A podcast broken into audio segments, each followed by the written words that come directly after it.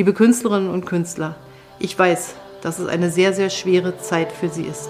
Ich weiß, was wir alles vermissen und wie viele Bürgerinnen und Bürger darauf warten, endlich wieder live ihre kulturellen Angebote erleben zu können.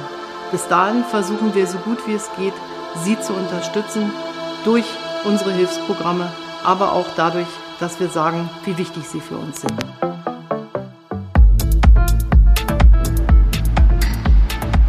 All right. all right. All righty, righty, righty. All right, all right. Marcella, welcome. Thank you very much. Hi, Marcella. Hi. We're super happy to have you. I would like to introduce you to those who don't know you yet. um, you are in the creative, let's say, world uh, over 10 years now as a dancer, as a choreographer, as an artistic director or producer. Um, you realized and co directed the creative program Agora and also created the project Juicy Bar for Garbicz for quite a long time, which is one of the most famous festivals in Germany. Juicy is an, let's say, more or less alternative dance floor for the festival and developed into a really, really wonderful spot where special moments took place in the past years. And yeah, you're also part of the project Blind Spot, what I would like to talk about later, as it is a yeah a heartwarming institution and idea which I want you to explain uh, properly later. Um, but let's start a bit, um, yeah, more in the beginning. Um, please tell us more about you, Marcella. I'm sure I forgot the half of what you're actually doing. Um, yeah, when did you decide to be part of this huge scene, the culture scene? well, well, first of all, thank you for having me. Very happy to be here. Um, I think you described me quite, um, quite broadly and precisely. I yeah, I think uh, being part of the cultural scene was not even a choice, was a natural flow. Dancing since I was really young, it was just a natural thing to be involved in um, different aspects of artistic practices and then consequently in the cultural world. I was, well, I come from Brazil and I lived until my 22 years old there. And since very young, introduced by my brother, I was part also of the electronic scene and festival scene. So it was an interesting combination since the beginning of my dancing practice and rehearsal moments in studios and creation parallel to the festival scene, uh, being involved in how to bring also um, performative, uh, yeah, performances and uh, workshops and other things like that to the festivals and always being involved in in a way or another in its production. So I always had kind of a foot on both both scenes. And then when i moved to berlin it just continued like that which was uh, yeah very interesting. How did you decide for berlin how did that come up? It was through dancing. I was uh, dancing with a choreographer, Kleber Oliveira, and he was moving to Berlin, and he had a new production um, in the oven, which for which he invited me to perform with him. And I had already from my other foot a heart pumping for Berlin techno scene. I was just like, ooh, I wish I could live in that city. And then like he's like, why don't you come dance this with me? I'm like, oh yes, I'm coming. so I came and I never left. Lucky us. Yeah. What do you think? What my, what makes Berlin so special? Like you said, you had a heart pumping uh, already for for the city. Yeah, from afar, it was its musical scene, um, its broad um, techno, techno scene and club scene, and the different like well, as you know, you know, only in Berlin you can uh, start partying on Thursday night and go on into, you know, Tuesday year. morning. Yeah. and for a 22 year old techno lover, that was like, wow, you know, and we're in Brazil, I don't know, at 4 a.m., everything's closed and so on. So it's a really interesting thing to, to come into. And then once I came to Berlin, the, the side of things that I didn't know from afar is just the liberty, uh, mm. the personal liberty that this city offers. I think. Mm. Um, it's very overwhelming, maybe taken for granted for who I had the luck to be born here, of how you can be really who you want to be here. It doesn't, you don't have judgmental looks in the streets. I remember fresh arriving in Berlin and seeing like a guy walking naked with butterfly wings. and I was the, and I was the only one like, oh my God, what is going on? You know, like, and looking at it as if, whoa. And then everyone's just continued their life as nothing was happening.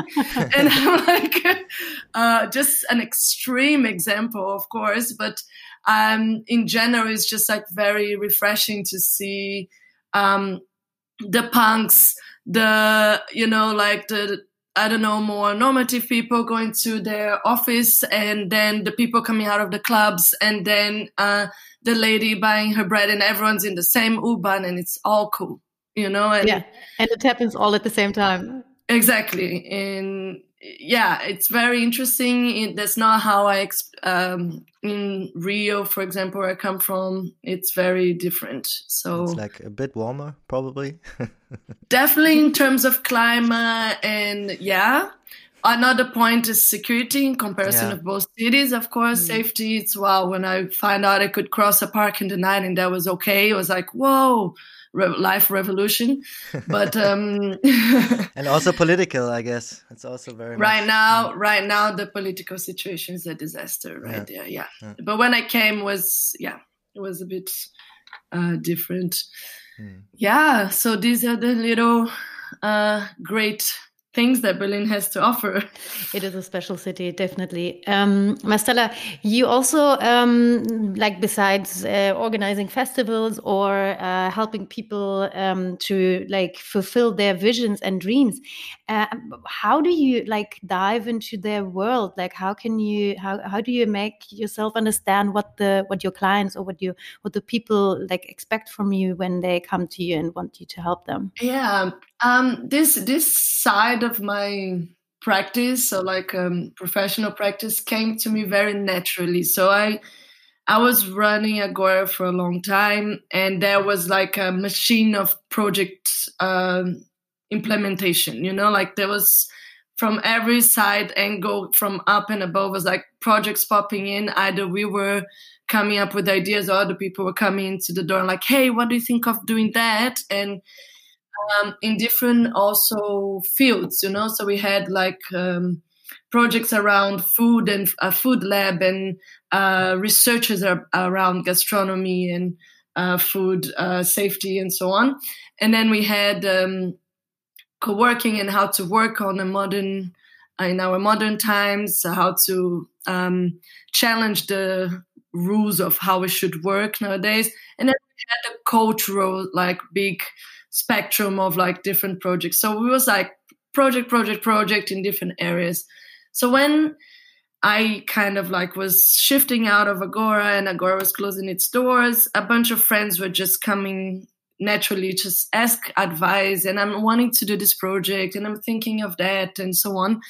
And I realized that I was really helpful in the in how um, yeah in, in helping them how to step by step which what to do first who to talk to um, uh, did you really define this concept let's go back and see if this is really like the most synthesized thing we can go to or you know things like that so the steps of developing a, a project was very natural for me after this intense seven years of project development and then um, I'm also very, I love uh, focusing on people's um, personal um, wishes and what makes them happy. This is another personal passion of mine. Like, are you really happy doing this? Is this really what you want to do?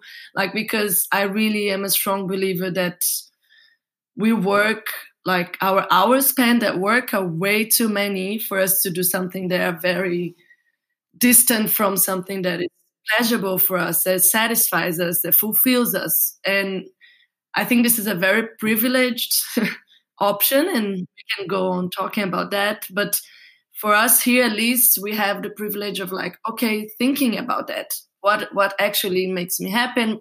Is this actually good for the world in the state we are in? So i like question all of that and get the person really into where they want to be and then develop that project you know help them develop the project.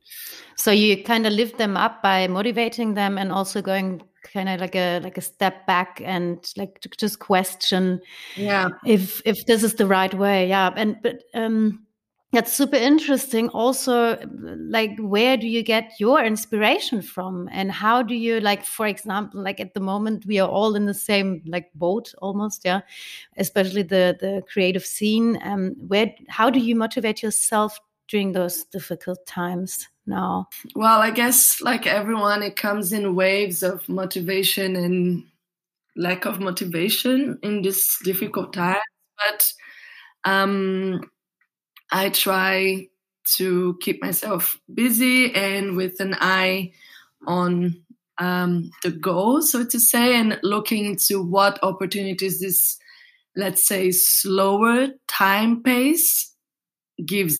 You know, like, so, okay, I normally am in such a rush production mode all the time that I don't even have time to step back and be like, let's review this. Let's look into that. Is this what i really am going for? Oh let's now i'm studying i think was for me also very important to get back into i think if there's a moment now to something we can all do is re uh, focus on ourselves and if it's that gathering new knowledge for some like for me it's an option you know or if it's reviewing what you were doing and question is that really a lot of clients came to me with that you know after the pandemic being mm. like um, actually i don't want to be doing what i was doing because mm. what happens is that we are in such automatic pilot mode that and and that's part of the the kind of trap you know like it's we're not allowed the time to think if this this is really what we want to do and what would be another option you know? So we kind of like okay keep going keep going keep going and then this hmm. stopped us. It's like someone put the hand on the turning disc and like you know? And it's like wait a second and in a way again from a rewind. Yeah exactly.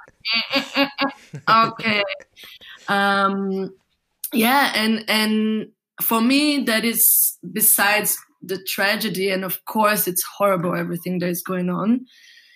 It could be also an opportunity for us to start doing things a little bit different on an individual mm.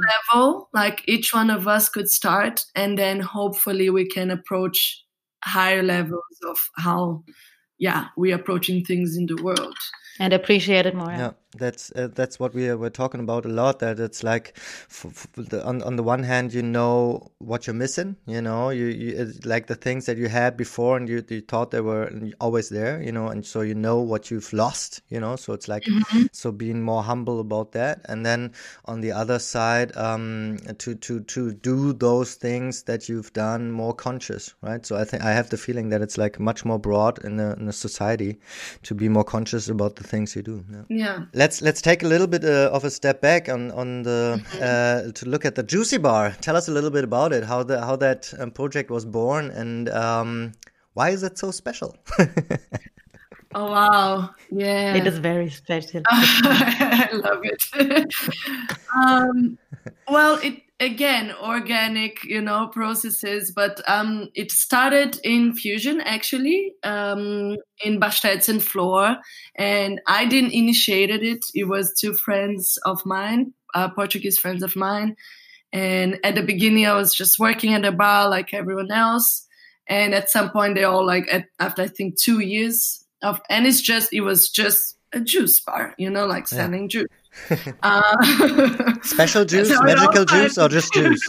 it was like it was funky juices, you know, like because we had like a since the beginning we had like a now he's like a Noma chef, you know, and he was doing the recipes of our juices, you know, yeah. so like really high level like chefs friends of ours that were like doing the recipes and we had funky names like mint me in the corner and stuff like that like so it's like always a bit funky.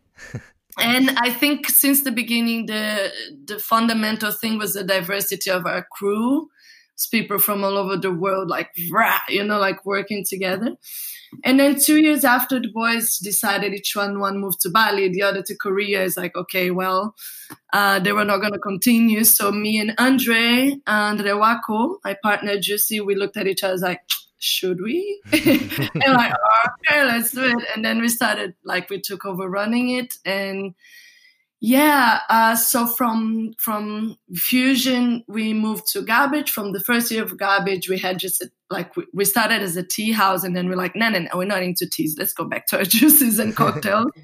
um, and and we started growing bit by bit. We were always kind of a piratey kind of project because you know, we were not allowed to play music, but we always you did. found a way to do it, you know, and, you know, Brazilian style. Like it's, I remember a year where we're like, um, doing the deco and we had speakers like installed and then someone of the organization like you know that you're not allowed to play music this year. And we're like yeah yeah yeah.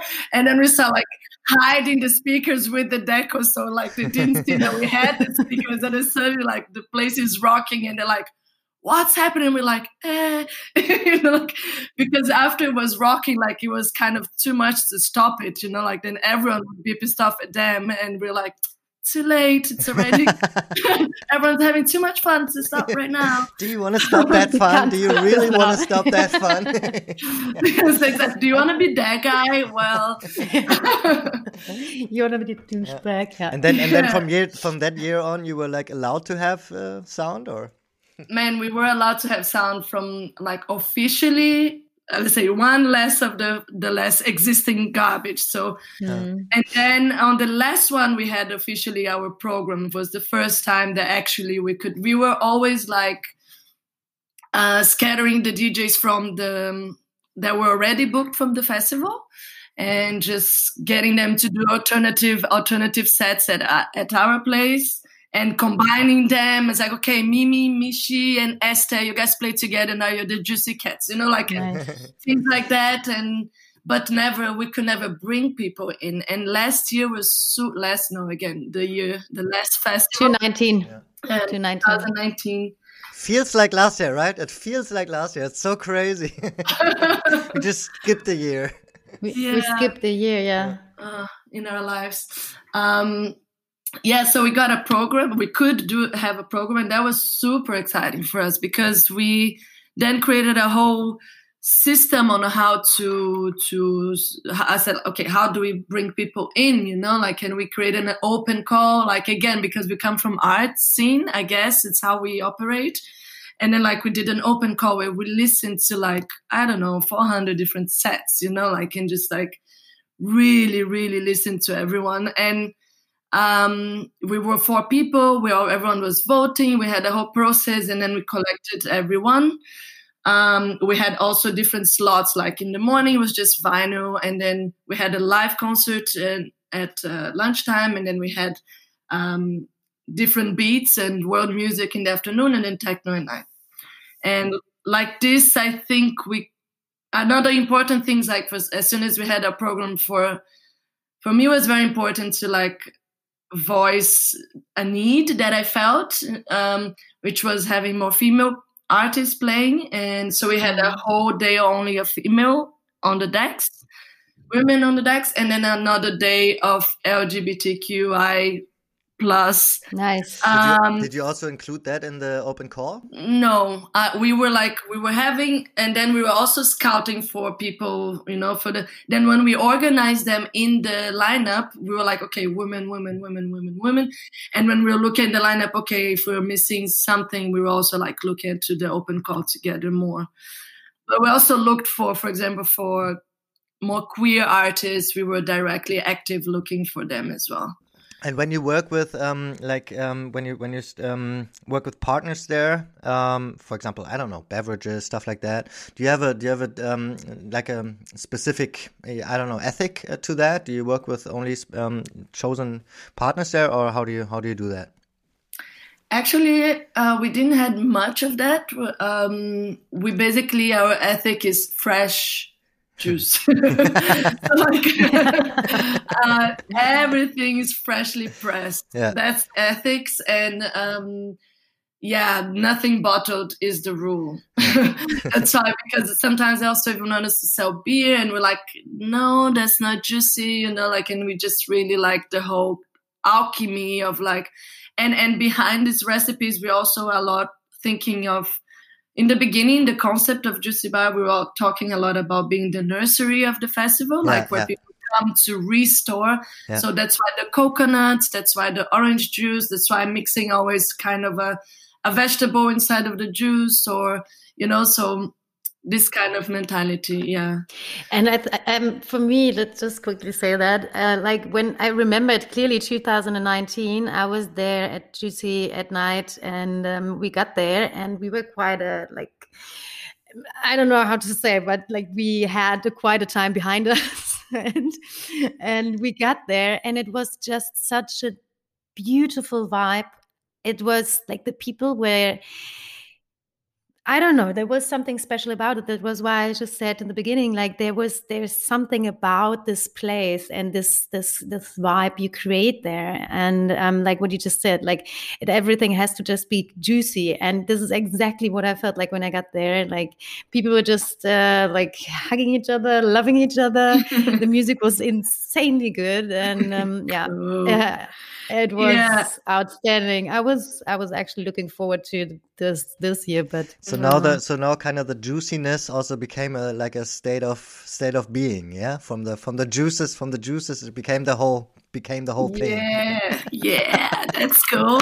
Well, I think uh, I think I, when I always think about that, I think a lot about the um, the vibe behind the bar. You know, I think you set the tone when whoever's working. Like if you go to a bar and the woman's serving you like with in a bad mood because she's stressed out or whatever, you know, like and ah, there you go, or like doesn't look at your face because she's had so many people and she's stressed, like you know. So one important thing for us was always to make our our crew so happy, you know, like so happy. Yeah. Like uh, we we have a chef cooking just for the whole crew, so like everyone's really nicely fed. Then of course everyone can drink the amount of coconuts and orange juices they want, and whatever juices and cocktails. So they have like it's like this family, and they always come this place to come back, and it's like this openness, like easiness to be in the bar. Of course, sometimes like okay, there's 40 people inside the bar. Please, can someone can we empty it out? But in general, we're pretty relaxed, you know, and that, yeah, maybe it's not the best for business, but it gives, it gives the, you know, the happiness that I think it's important. yeah, to- and the special sparkle somehow, yeah. yeah, yeah, yeah.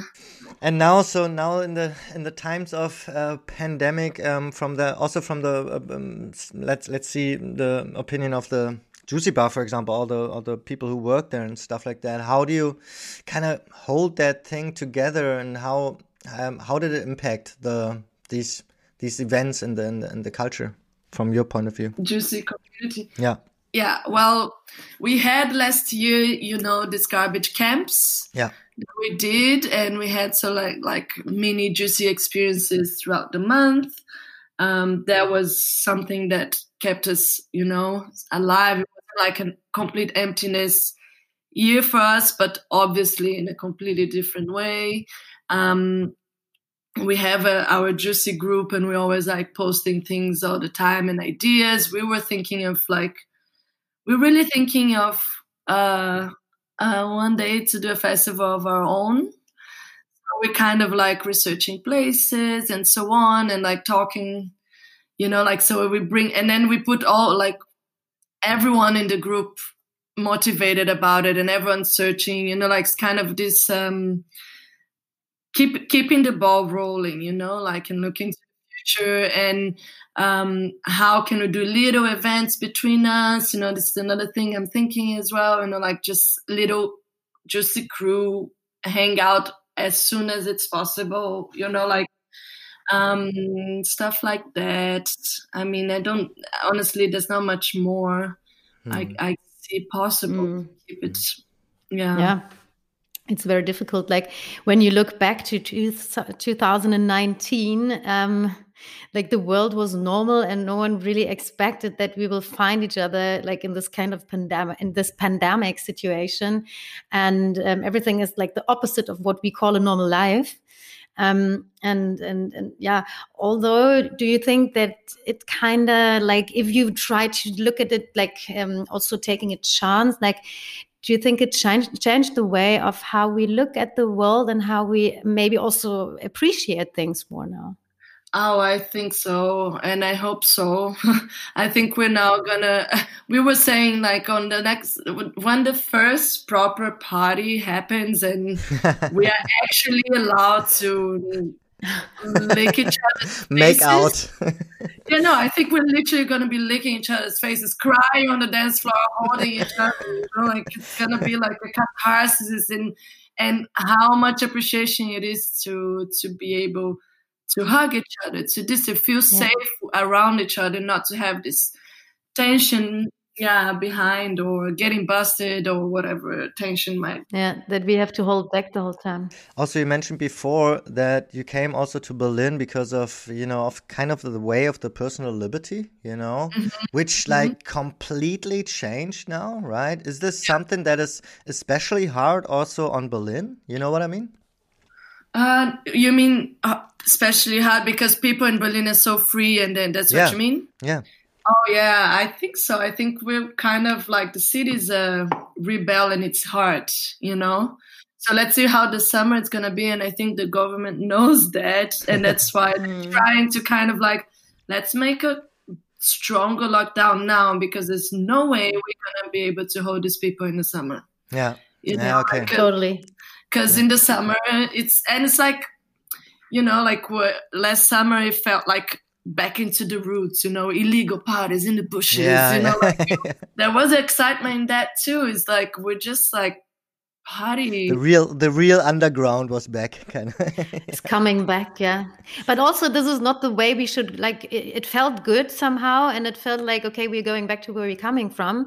But at the same time it's obviously we're still in the pandemic yeah, and yeah, it's sure. still dangerous yeah. right? And uh, of course it is fun. And of course we also i also went to some open air parties um, legal and illegal maybe yeah, but um, at the same time um, even though it feels quite rough and quite cool, it is still something what we shouldn't do if we would like if we want to like hold this mm. whole scene together and not like yeah. we have to deal with situations like for example the boat trip what no. escalated completely and the whole world was watching at berlin and was like just 100%. asking what the fuck is happening yeah. I think it's going to happen the same way probably now this year again because it feels already like the society has moved on, right? It's like it feels a little bit like okay, so mm, not pandemic is behind us, but it's like we got to live with it. You know, I, I have the feeling and but at the same time, I think we also learned from last year, right? And also, I think even the politicians they realized that they have to do something because, like the city Berlin, it, it lives off the art scene and it lives off this culture, not Mm-hmm. not for everything, but it is a huge, huge part of the city and the vibe of the DNA of the city. And um, yeah, we have to do something to just keep it alive. Otherwise, this city just loses uh, its heartbeat, and that would sure. be a huge, huge problem. That's why I mean, just let's let's let's touch that point once, um, just because we talked about it last week. Uh, that's why it's so important that Fusion Festival, for example, you know, announced uh, this test program. How do you how do you see that? Um, if you like, is is this something something that you think could could work? Oh man, um, that's a difficult topic. I I really, uh, I'm a little bit, ganz ehrlich, I'm a little bit skeptical about it because I'm I'm just I depends a lot how the numbers are, but we're now like entering April, and things are not looking good. And this is what I was gonna mention like from last year in a way like there's a way like people as you said um, uh, people are going back uh, like our pandemic is behind us and we're kind of used to live with it. But at the same time i feel the other way around. Like everyone was like by next year this will be over. And it's like uh-uh, it's not over and it's getting worse. And if we don't like get our shit together it's not going to be over anytime soon. So like I guess I hope like people are kind of like, okay, no, guys, yeah, actually, we're gonna have to uh, slow down, hold ourselves. So at least in my personal circle, everyone was a bit like, oh, oh whatever, last year, and now it's like, well, um, I want this to be over at some point, so I, I'm gonna stay home, you know. So I think it's a mix of both. It's it's it's um, and uh, the thing with fusion, I mean depends. I don't know if the government's gonna allow it. You know, like that's for me like really wow. Thirty five thousand people two months from now when we're very uh, like on the edge of another super strict lockdown to try to control numbers that don't stop going up.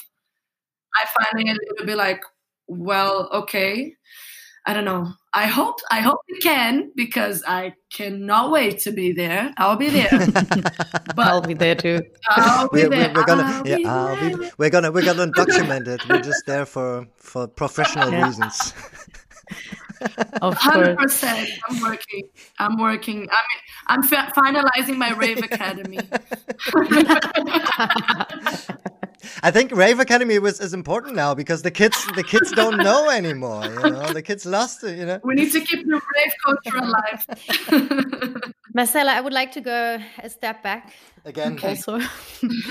um, and I would like to talk about a really, really nice project you're also part of. Um, the project is called Blind Spot, where, um, yeah, people who wants to use their special skills and resources, um, what they like learn f- of this the, the scene, and um, and they use it to help others. Um, but I want, what I would like to I would like you to um, explain the project because I think, yeah, it's your baby and you're part of it, and um, I think it's beautiful, and I think we should, uh, yeah, we, we must talk about this. Yeah, I think it's an awesome project too. Um, um, so yeah, so blind spots. Just to correct you, there's an S in the end, blind spots, to referring of the different. It refers to the different blind spots in the uh, European Grenze uh, border. Um, so they are a group of uh, people between Leipzig and Berlin, and they are from the club and festival scene. And in the beginning of the pandemic, um, when all of us suddenly were also with more free time in our hands, um, they came together to start doing something really great, which is supporting um, refugees in Bosnia and Herzegovina uh, borders uh, with Croatia, where the situation is really, really, really serious and violent and aggressive, and there's a blind spot. So basically, there's no support. Uh, European Union doesn't do much about it, and there's people being totally lacking their basic human rights over there. Um, so, so they started this Verein, and now it's on its way to turn into an NGO. Um, and they are doing many trips there. So there's people on site now. They're building well throughout this, the winter the project that they were focused on because there's many organizations working there and then different ones focus in different need, right? But they were uh, building ovens and organizing the wood so that they can be having heating wherever they are, if it's in the middle of a jungle or if it's in the snow or if it's an abandoned house with zero heating, zero, no shoes, you know, like really complicated. So they were doing like they built heaps of ovens and or and through donations um, they got all the money needed to keep supplying the wood so that these people are not freezing basically um, and then uh, we started and that's how i came in uh, also we started a project in beirut in beirut uh, after the explosion uh, we decided to support uh, a, a, pro- initiative there that we all that they met in bosnia and they were needing volunteers, so builders. And we're like, well, where else would we find builders than in the festival scene? Isn't there also like a special bond uh, to Beirut, um, Berlin, Beirut, and also to the dance and club culture? Exactly. There's a beautiful uh, club scene there, cultural scene there that is absolutely destroyed at the moment. So there was that connection too. Uh, but at the, but when we, when we went there, we were mainly focused in the most urgent need, you know, which was repairing people's homes, preparing them for the winter, getting them like uh, roofs, windows, doors, because everything was gone. And with the financial crisis, they had zero conditions to to build something new. Um, so it's really nice because we recruited then 15 uh, builders from the festival scene from Germany. And they were there for three months and they built and repaired like not only what I just mentioned, but also electricity and plumbing systems uh, from around 100 houses, which, yeah, was really, I think, and the most important for me is not the most important, but one very important thing of this is like the sparkle that it initiates or ignites inside of each one of these boys and myself that went there and we're like hey we could be doing more of this you know? Yeah and totally. we should and we want to. And all of us came back like okay what's the next one? But this is something what i really also appreciate like that people who um, obviously just come out of a complete different scene they just realize that they can use their skills and resources and just help everywhere. Like this is such a huge huge um, opportunity um, to to just open this kind of this kind of like how do you say like job? Or like if you can build a festival you can literally build everything right? Yeah working on a festival is like training in war you know like you just yeah, yeah. not not that risky but yeah. In, in the in the sense that you're ready to troubleshoot like anything you know like and be creative and think outside of the box and just fix it you know? How do you how, how, can people how can people become a part of it? How do you choose the people that are uh, participating? Um, well blind spots in itself it's a verein it's very open doors. There's a website so blind spots point support and uh, you can donate and support the project so we can continue working. You can enter in contact and um, support us with your skill, whatever that is. We have many needs in the organization. There's a lot of bureaucratic things as well that we need to do behind the scenes. And then on site, um, yeah, I, we need specialized volunteers for each project. And then I guess the best is to enter in contact to understand which stage are we in and what is needed. Cool. And so, um, um, to to get to the end of the talk a little bit here. Mm-hmm. um, so what is like what is your outlook? Also maybe the the Garbicz and the juicy bar and the the blind spot outlook for for this year actually. Like um, is it is there the pro- is it projects going on? Plans are are made or is it is, uh, a lot of it on hold? Yeah. So just quickly on blind spots, they are fully active in Bosnia. So I believe this is going to continue throughout the year. Um, and maybe new projects are going to come in elsewhere, not known yet. And for Garbicz, so there are some ideas and wishes and plans, but uh, it all depends on the situation. So we hope to be able to um, uh, do smaller camps uh, throughout the the summer in the in the Gelände. Um, and with small amount of people, smaller. I can't give numbers because really don't know what's possible, what's not. It's all going to depend. And then hopefully doing the festival at the time of the festival with the amount of people allowed, the most amount of people hmm. allowed. This is what we want to do. This is what we hope to do. And this is what we're going to work to do. And it's again going to be depending it depends a lot of also the borders. You know, we have yeah. difficulty because we are in a different Poland. Yeah, we're in Poland, exactly. so it depends on the rules there and the rules here. So it might be that here is easy going, but there is not. You know, so. tricky. Yeah. Yeah, yeah, tricky, but let's keep our fingers crossed. But yeah, fingers crossed, and we all we all think positive. Yeah, it is. It would be such. It would be so beautiful if Garbicz could take place this year somehow. I mean, even though it's not um, not the way we uh, it used to be, but uh, if it's possible to have like um, as you said like little camps and um, to spread it a little bit more what festival can survive like a two year break right i yeah, mean exactly like, and also not only not only the festival but also the people working in it you know they must move on right they must look for like a pandemic proof i don't know you know um, yeah. work so it's it's crazy yeah. yeah but i dare to say that somehow in some shape or form something will happen that's good to know. That was yeah. a really good hint. Thanks, Marcella. No, really, I'm I'm hoping for it, and I cross all my fingers I have um, for you, for us, for yeah. the people who work in that industry and work in the festival industry.